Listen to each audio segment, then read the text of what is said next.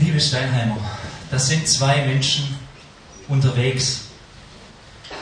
Unterwegs auf dem Weg in dieses ominöse Bethlehem, das jetzt schon seit einer Woche durch die gesamte Lokalpresse geht. Immerhin ist heute schon der zweite Advent. Und Land auf, Land ab reden die Menschen von diesem Jesus, der da geboren werden soll. Das weckt Interesse.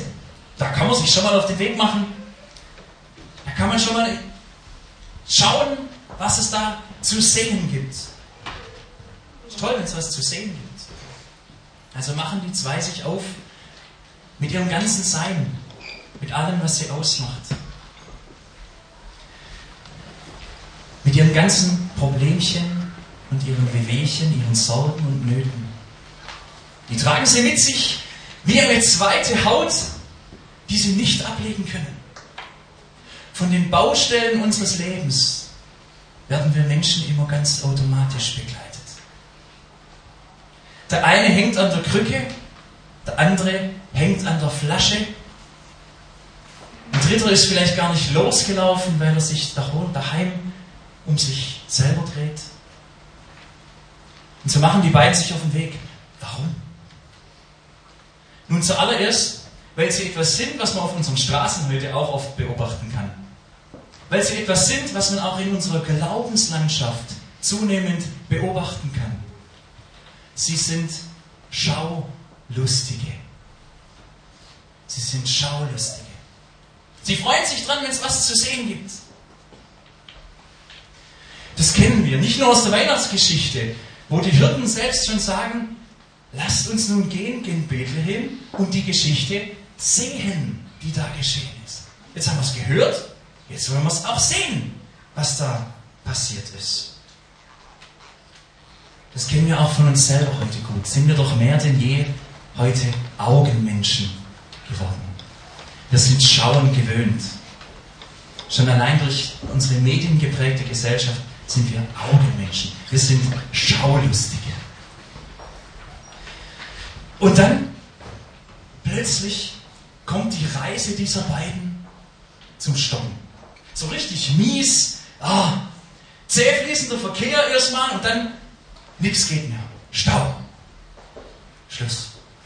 Und sie werden zum Opfer dieses völlig inkompetenten römischen Verkehrssystems und der Verkehrspolitik und es geht nichts mehr voran.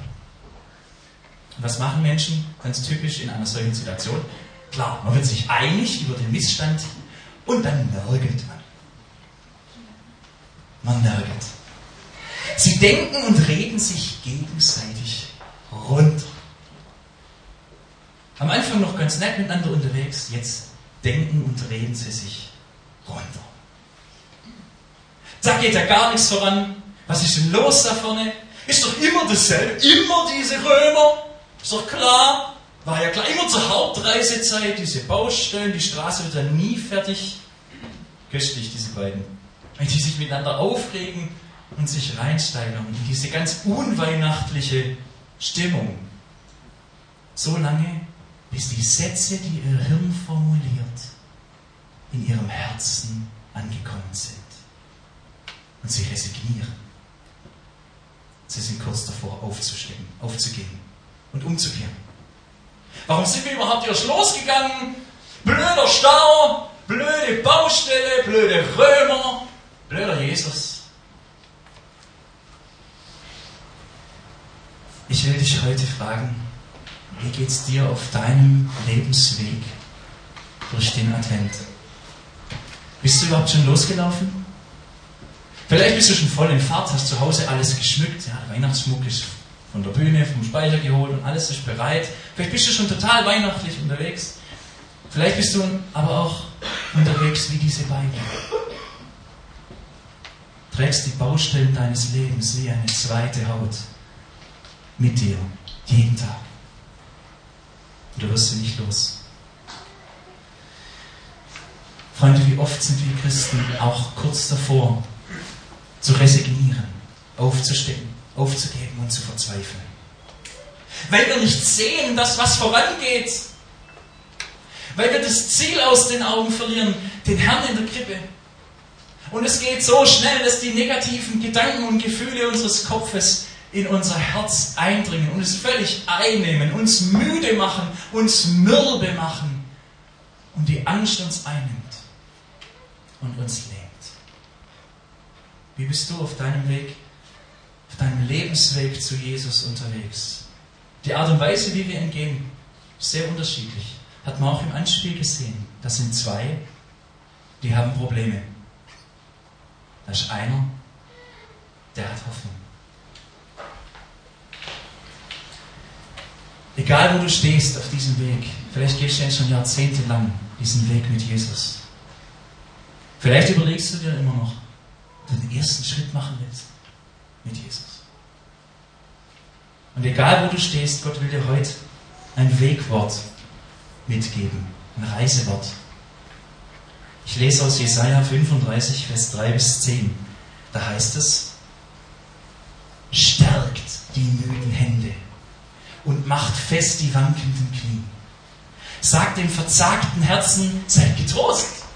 Freut, freut euch, fürchtet euch nicht. Da ist euer Gott. Er kommt zur Vergeltung. Gott, der vergilt, kommt und wird euch helfen.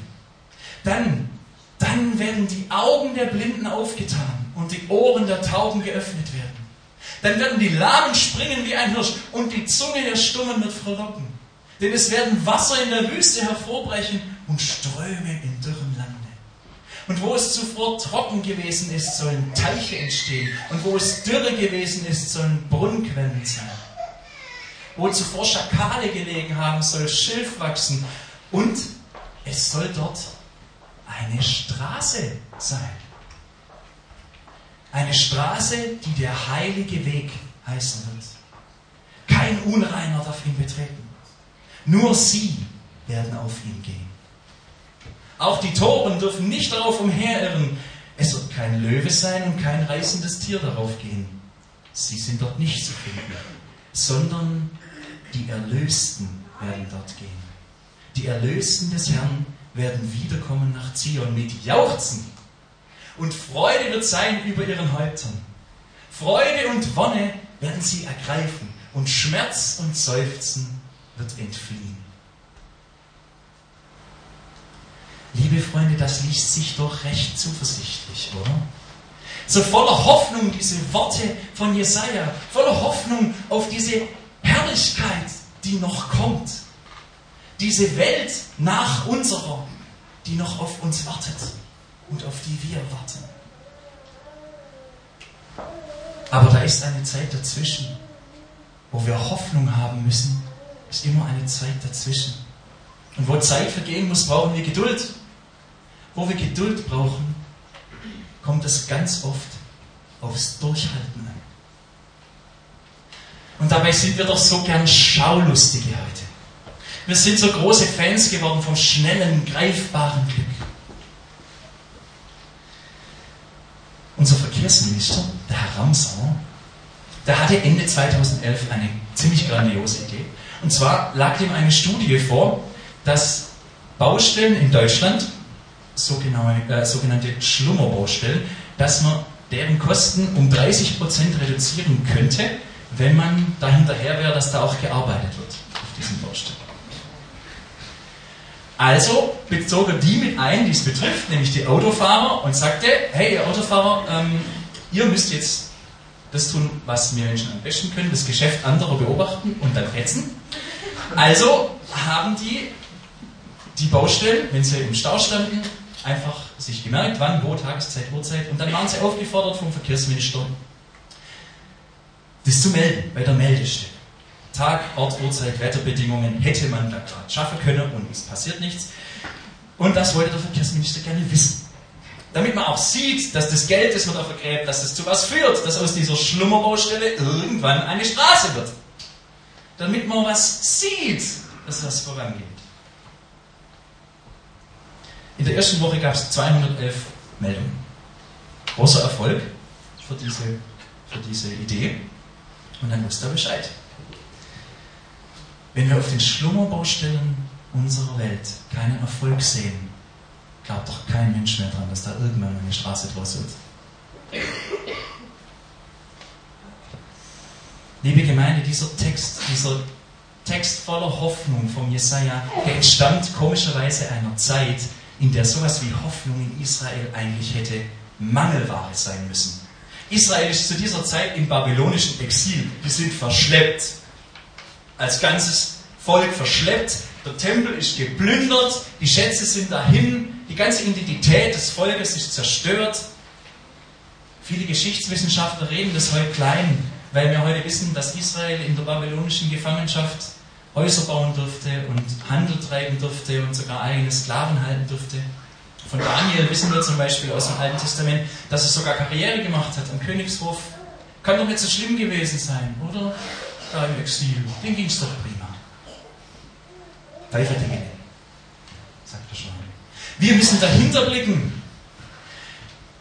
Diese scheinbare Freiheit im fremden Land gehört zur Strategie dieses babylonischen Weltreiches, dem Volk Gottes seinen Gott auszusaugen sie vergessen zu lassen bei all der überschwänglichen Kultur und dem Reichtum und dem Wohlstand und der scheinbaren Religionsfreiheit. Die Israeliten sollen ihren Gott vergessen. Es ist so eindrücklich beschrieben im Buch Daniel, wie diesen jungen, blitzgescheiten Israeliten ihr Gott ausgetrieben wird. Man nimmt ihnen ihre Sprache, die Sprache ihrer Väter, die Sprache, in der die Gesetze Gottes aufgeschrieben sind. Man kleidet sie neu ein. Das hat sehr viel mit Identität zu tun steckt sie in neue Kleider. Und man setzt ihnen Essen vor, leckeres Essen, das sie aber eigentlich nach dem Gesetz Gottes gar nicht essen dürfen. Wie soll da ein junger Mensch auf Dauer festhalten? Wie soll da ein junger Mensch bestehen können in so einer Situation? Schon erschreckend, wie eng die Parallelen von dem, was Israel dort erlebt, zu unserem Christsein hier in Deutschland sind. Wohlstand, scheinbare Religionsfreiheit. Wir sind im Exil, Freunde. Wie gehst du mit den Baustellen um, mit den Baustellenzeiten deines Lebens, mit den Stauzeiten? Es gibt ja verschiedene Lebenskonzepte, wie man mit solchen Dingen umgehen kann. Verleugnung zum Beispiel. Oh, oh, ich stehe doch nicht im Stau. Ich meine, hier sind zwar stehende Autos um mich herum und ich komme auch nicht wirklich voran, aber im Stau, äh, bei mir läuft es prima. Oder vielleicht Verweigerung. Ich fahre nicht los. Bei dem, was da auf mich wartet, mache ich mich erst gar nicht auf den Weg mit Gott, wenn das so anstrengend ist. Oder Vermeidung. Ich sehe, da kommt ein Stau. Ja, ich fahre die Ausfahrt mal raus. Da stelle ich mich nicht an. Ich wechsle einfach das Ziel. Ist ja nicht so wichtig, Hauptsache ist unterwegs. Ja? Ist ja nicht so wichtig, wo man landet. Irgendwie. Viele Wege führen nach irgendwo. Ja. Hauptsache es läuft. Und vielleicht vergisst man da völlig, dass man das Ziel aus den Augen verloren hat. Deshalb stellt uns der Jesaja heute in den Stau deines Lebens, stellt er heute eine leuchtende Tafel eine Tafel, die man von weit her sehen kann, damit man den Mut nicht verliert. Und auf der steht, stärkt die müden Hände, mach fest die wankenden Knie, sag dem verzagten Herzen, sei getrost, fürchte dich nicht, seh, da ist dein Gott. Da gibt es noch was, Freunde. Wir haben noch was zu erwarten. Da gibt es was, was über dein Leben hinausgeht, was über dein irdisches Dasein hinausgeht, was größer ist als du selber was größer ist als diese Welt. Er kommt. Es wird Advent im Stau deines Lebens, wenn du das vor Augen hast. Jetzt schauen wir uns mal an, was haben denn die gemacht, die lange vor uns an Gott geglaubt haben? Was haben denn die Israeliten in Babylon in der Schlummerbaustelle ihrer Vergangenheit gemacht? Grämen die sich? Beweinen die sich selber? und beweihräuchern sich und geben auf und lassen sich einlullen von dem ganzen Prunk um sie her und von dem Wohlstand. Nein. Sondern in der Bedrängnis, in der Schlummerbaustelle, da erlebt Israel eine ganz neue Qualität, eine ganz neue Tiefe in der Beziehung zu seinem Gott. Das Exil wird zur theologischen Höchstphase in der Geschichte Israels Sie besinnen sich aufs Wesentliche. Sie schauen auf Gott und halten fest. Also Vorsicht, die stehen immer noch im Stau. Aber die, ihre Haltung verändert sich. Ihre Blickrichtung ist klar. Die müssen da immer noch durch. Er schnell einfach weg, der Stau. Aber die Baustelle Babylon wird für Israels Glaubensgeschichte heilsam für die Beziehung zu Gott. Stärkt die müden Hände und mach fest die wankelnden Knie. Liebe Brüder und Schwestern, oft spricht Gott so anders in dein Leben, wie du das gerne hättest. Oft spricht Gott so anders in unser Leben, als wir uns das wünschen würden. Man sagt ja immer, wer ein Auto kauft, der erwirbt den Stau gleich mit. So ist es mit unserem Leben auch. Wer lebt, der wird automatisch immer wieder an diesen Punkt kommen, wo er herausgefordert wird von Gott wo ihm das Leben begegnet in leidvoller, in schmerzhafter, vielleicht sogar in lebensbedrohlicher Art und Weise. Das sind die Momente, auf die es ankommt, Freunde. Wenn uns Leid begegnet im Leben, in welcher Form auch immer, dann kommt es darauf an, dass wir uns erinnern, dass wir eine Hoffnung haben auf all das Wunderbare, was Gott uns in seinem Wort verspricht, an all das, was der Jesaja beschrieben hat. Eine Welt, wo kein Leid, kein Geschrei mehr sein wird. Eine Hoffnung auf eine Ewigkeit in der Gegenwart Gottes, in der es kein Scheitern mehr gibt, in der es keine Burnouts gibt, keine Erziehungsschwierigkeiten, keine Beziehungs- und Familienprobleme, keine Angst. Nur noch Liebe. Die pure, reine, perfekte, göttliche Liebe.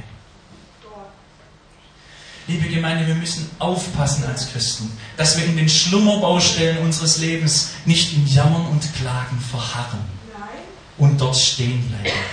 Wir Christen müssen Christen sein, die im Jammern immer auch laut aber sagen. Natürlich dürfen und sollen wir klagen. Die Israeliten haben das auch gemacht. Die Psalmen sind voll davon. Sie haben Gott ihr Leid geklagt. Aber wenn wir unter Menschen unser Leid klagen, dann lasst uns Menschen sein, die aber sagen. Aber es gibt Hoffnung. Aber ich glaube, dass Gott mich da durchführt. Durch diese Baustelle. Aber der Herr ist immer noch größer. Größer als ich denke. Gott ist größer als alles, was mir widerfährt. Wenn deine Hände müde sind, dann falte sie. Das ist die beste Art, mit Schmerz und Trauer umzugehen. Gott anvertrauen, sich Gott anvertrauen im Gebet. Und auf irgendeine Weise wird er dir antworten. Das verspricht er. Es ist ein Versprechen von Gott. Er wird dir antworten. Aber es bedeutet nicht, dass dir die Antwort zwingend gefällt. Wir Christen müssen Christen auch Gott sein lassen. Jesus hat in der finstersten Stunde seines Lebens auf der Erde gebetet. Er hat dein Wille geschehe. Bitte, bitte erspar's mir, wenn es möglich ist, aber dein Wille geschehe und nicht meiner. Wir müssen Gott Gott sein lassen in unserem Leben. Jesus hat ganz im Glauben gelebt. Jesus hat ganz im Vertrauen im Glauben gelebt und nicht im Schauen. Er hat nicht im Schauen gelebt. Jesus hielt überhaupt nichts von Schaulustigen. Weil er genau wusste, wenn meine Kinder, wenn meine Kinder sich nur an mich klammern, in den Momenten, wo sie mich als Heiler und Wundertäter erleben, dann wird es zappenduster, wenn die Zeit der Krankheit kommt. Und die kommt. Garantiert. Leben heißt immer auch krank sein, leiden, Probleme haben.